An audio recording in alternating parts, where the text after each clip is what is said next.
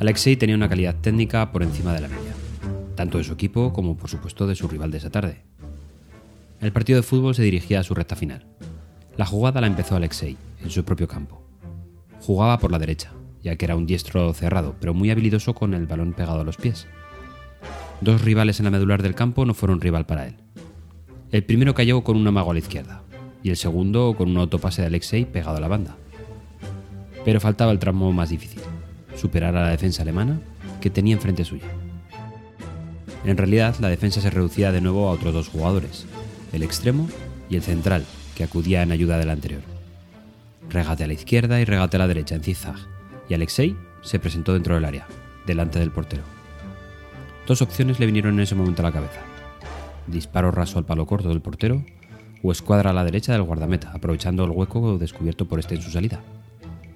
Pero no eligió ninguna de ellas. Optó por el recurso de regatear al portero, al estilo de lo que había realizado con el resto de sus rivales. Y por supuesto lo consiguió. Bicicleta izquierda y el portero es incapaz de alcanzar los pies de su rival, cayendo al suelo vencido y derrotado. Solo hace falta empujar el balón. Apenas unos centímetros separan el balón de la línea de gol. Y es aquí cuando Alexei decide frenar, parar totalmente el balón bajo su pie y mirar a la grada. Con una ligera sonrisa en su cara, de un fuerte puntapié, envía intencionadamente el balón al público, renunciando de esa manera al gol.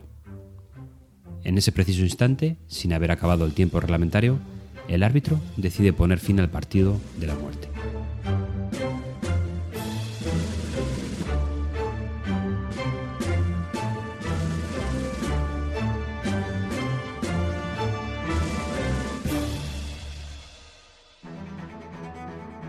La vida a nuestro alrededor cambia cada minuto. A veces no somos conscientes de ello, y otras veces sí lo vemos muy claro, como cuando vemos el inicio de una guerra injustificada. Uno de los aspectos de las presentaciones es que tienen el poder de cambiar las cosas. De una forma pequeña, quizás, como cualquiera de nuestras presentaciones diarias, o de una forma radical, como las que se realizan por parte de los grandes gurús de las empresas. Pero siempre cambian algo. Es por esto que cuando estamos definiendo el mensaje de la presentación, una de las preguntas que nos podemos hacer es, qué va a cambiar después de haber realizado la presentación. Una cita famosa dice, el progreso es imposible sin el cambio, y los que no pueden cambiar de opinión no pueden cambiar nada. Sin grandes pretensiones, nuestras presentaciones pueden cambiar las cosas, aunque sea un poquito, moldean nuestros propósitos futuros, y la herramienta la tenemos en nuestra mano. Una de las palancas más poderosas para provocar cambios es la humanidad. Las presentaciones han sido despojadas de toda humanidad, incoherencia total, porque somos los humanos los que los creamos y las consumimos. Muchas empresas conducen a los empleados a juntar palabras sin sentido, proyectarlas en una diapositiva y hablar de ellas como un autómata. La norma cultural es que los presentadores se escondan detrás de las diapositivas, como si eso fuera una forma de comunicación hábil. Y definitivamente son el cebo equivocado.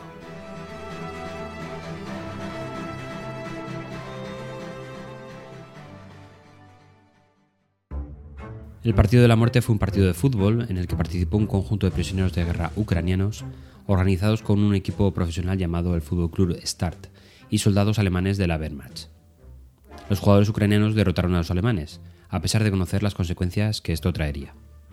En realidad este partido era una revancha de uno anterior, que también acabaría con victoria ucraniana por cinco tantos a uno. El orgullo ario solicitó la contrapartida y también acabó encajando otros cinco tantos. El partido fue planteado de forma asimétrica. Los ucranianos estaban hambrientos y débiles, mientras que los soldados alemanes bien alimentados y fuertes. Al mismo tiempo, el árbitro también era alemán. Muchas fuentes anónimas advirtieron al Start de un posible castigo si no perdían contra los alemanes. A pesar de eso, el equipo decidió jugar como siempre. También se negaron a dar el saludo nazi a sus oponentes antes del partido. La primera mitad finalizó con un 3-1, a favor de los ucranianos, que a pesar de la desventaja teórica, poseía una superioridad técnica frente a su rival. La segunda mitad fue casi una épica. Cada uno de los dos equipos marcó dos goles.